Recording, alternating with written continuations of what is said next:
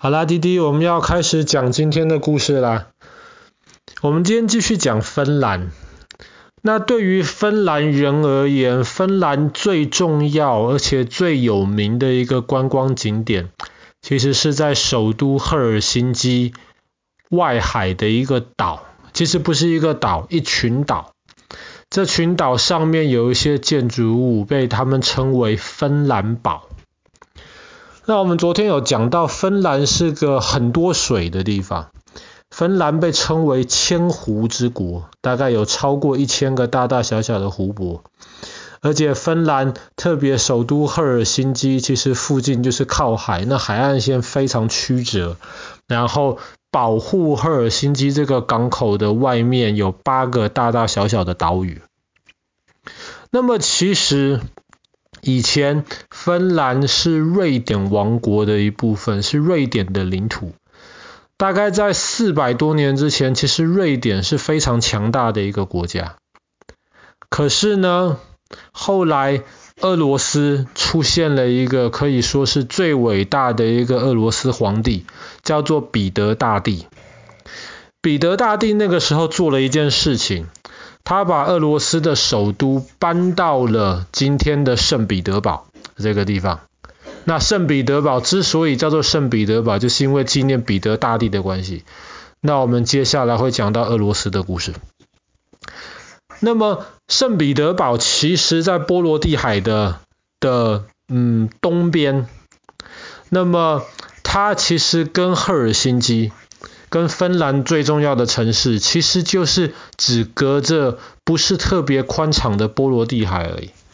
所以当时彼得大帝宣布要建城的时候，当时瑞典人就非常的紧张，因为瑞典人本来是等于说是控制整个波罗的海的，现在哇，俄罗斯要开始抢波罗的海的控制权了。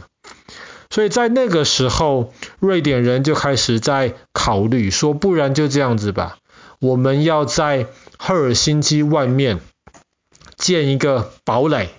那么这个堡垒一方面是保护赫尔辛基，那么另一方面就是可以等于说是巩固瑞典在芬兰的统治。所以呢，他们当时就开始要建这个堡垒了。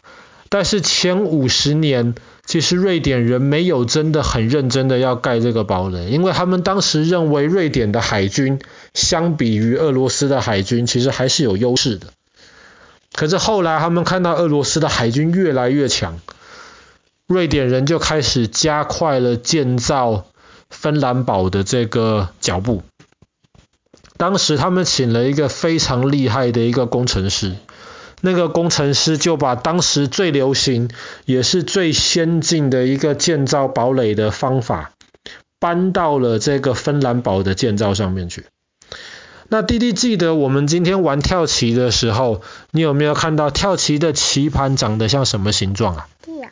是什么形状？你还记得吗？嗯，是的。哦，对，是很多小的三角形。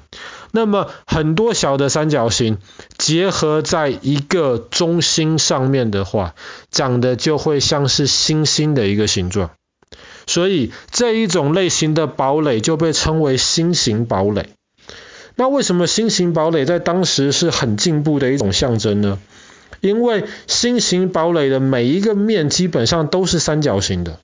意思就是说，当敌人要攻击新型堡垒的时候，不管他攻击哪一个面，假设是前面好了，那么它的侧面跟它的背面，当然还有前面，同时都会受到防守方的攻击。所以攻击方不管从哪个方向进攻，同时要面对三个方向的敌人。所以新型堡垒其实是很容易防守的，在冷兵器时代。新型堡垒基本上是很难被打下来的。那么当时呢，芬兰堡的整个设计就是用了新型堡垒的概念。当然，它有八个岛，它不是平地，所以当时他就把这个八个岛的这个防线等于说是连在了一起，保护赫尔辛基这个地方。这个堡垒建成了。可是直到它建成了之后呢，其实当时瑞典王国也还是没有非常的认真防守这个堡垒，里面大炮什么都装好了，可是没有配有足够的士兵，所以直到后来俄罗斯开始进攻这个芬兰堡的时候呢，俄罗斯就发现，哎。其实里面防守的士兵没有很多啊。既然防守的士兵没有很多呢，他们干脆后来就绕过了这芬兰堡，把芬兰堡包围起来，然后绕过它，直接去攻打赫尔辛基。直到赫尔辛基被打下来之后，其实芬兰堡还是没有被打下来。但是在坚持了五个月之后，芬兰堡里面防守的这些瑞典士兵后来就投降了。那有人认为他们投降，可能是因为他们已经绝望了，他们觉得五个多月了没有任何的援军来救我们，也可能是因为他们投降了，是因为他们里里呃里面的那些弹药打光了，他们没有外面的补给。结果呢，当俄罗斯拿下了芬兰堡之后，俄罗斯就反而把本来是建造来防御他们的这个堡垒，变成了俄罗斯自己很好使用的一个堡垒。他就以这个堡垒为基础，控制了赫尔辛基，然后进而控制了大半个芬兰。所以在俄罗斯人的这个呃继续的维护跟建造之下，芬兰堡变成了一个更完善的一个防御措施。然后里面的这些大炮不只是可以抵挡海上的进攻，甚至也可以抵挡如果人家的军队要通过这个海滩要进到陆上来攻击的话，那芬兰堡也是变成一个非常好防守的一个据点。那么后来芬兰堡的这个防守的价值一直撑到了第一次世界大战。在第一次世界大战的时候，当时的俄罗斯人就把芬兰堡变成了一个等于说是防守圣彼得堡这个大防线的这个延伸。所以这个堡垒其实一直以来都是有非常重要的一个作用。那我们一直说芬兰堡，芬兰堡，其实一开始这个城堡的名字被叫做瑞典堡。那么这个城堡原来字的那个意思，指的就是瑞典人的城堡。那么一直到是后来芬兰完完全全成为一个独立的国家之后，他们把这个堡垒收回来了，然后他们就出于这种爱国，蓝堡这三个字，呃，就把瑞典堡这三个字改成了芬兰堡。当然，今天芬兰堡已经失去了它的防守价值，它的这个新型堡垒的设计，面对现在的武器，其其实是没有任何的用处。那么，芬兰堡的这个遗迹其实都还在，那么现在也是世界文化遗产。但是它除了是堡垒之外呢，这八个岛上面也有住了好几百个住户，所以它也是一个老百姓可以住在上面的一个地方。那今天的芬兰堡已经变成赫尔辛基的老百姓，他们想要出去玩最方便，而且最吸引他们的一个据点机。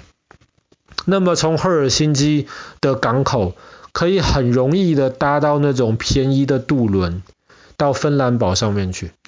那么很多瑞典呃很多芬兰人，特别是夏天的时候，就喜欢搭着这个船到芬兰堡上面，然后找一片海滩，找一片草地，在那边野餐。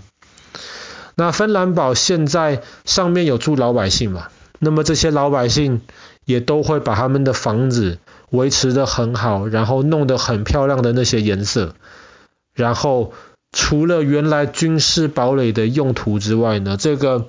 八个岛上面其实也有非常多是那种呈现出传统芬兰建筑的这种风格的这样子的一个博物馆，一个有人住的活着的一个博物馆。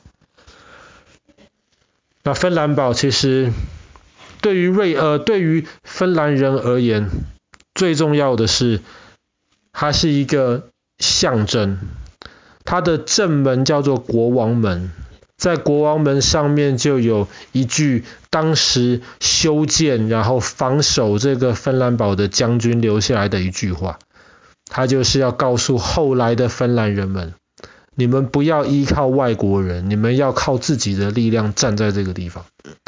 那么对于这个常常其实被人家欺负的这一个国家、这个民族而言，那么这个芬兰堡上面的这个格言，其实一直都在鼓励他们。好了，那么我们今天的故事就讲到这边。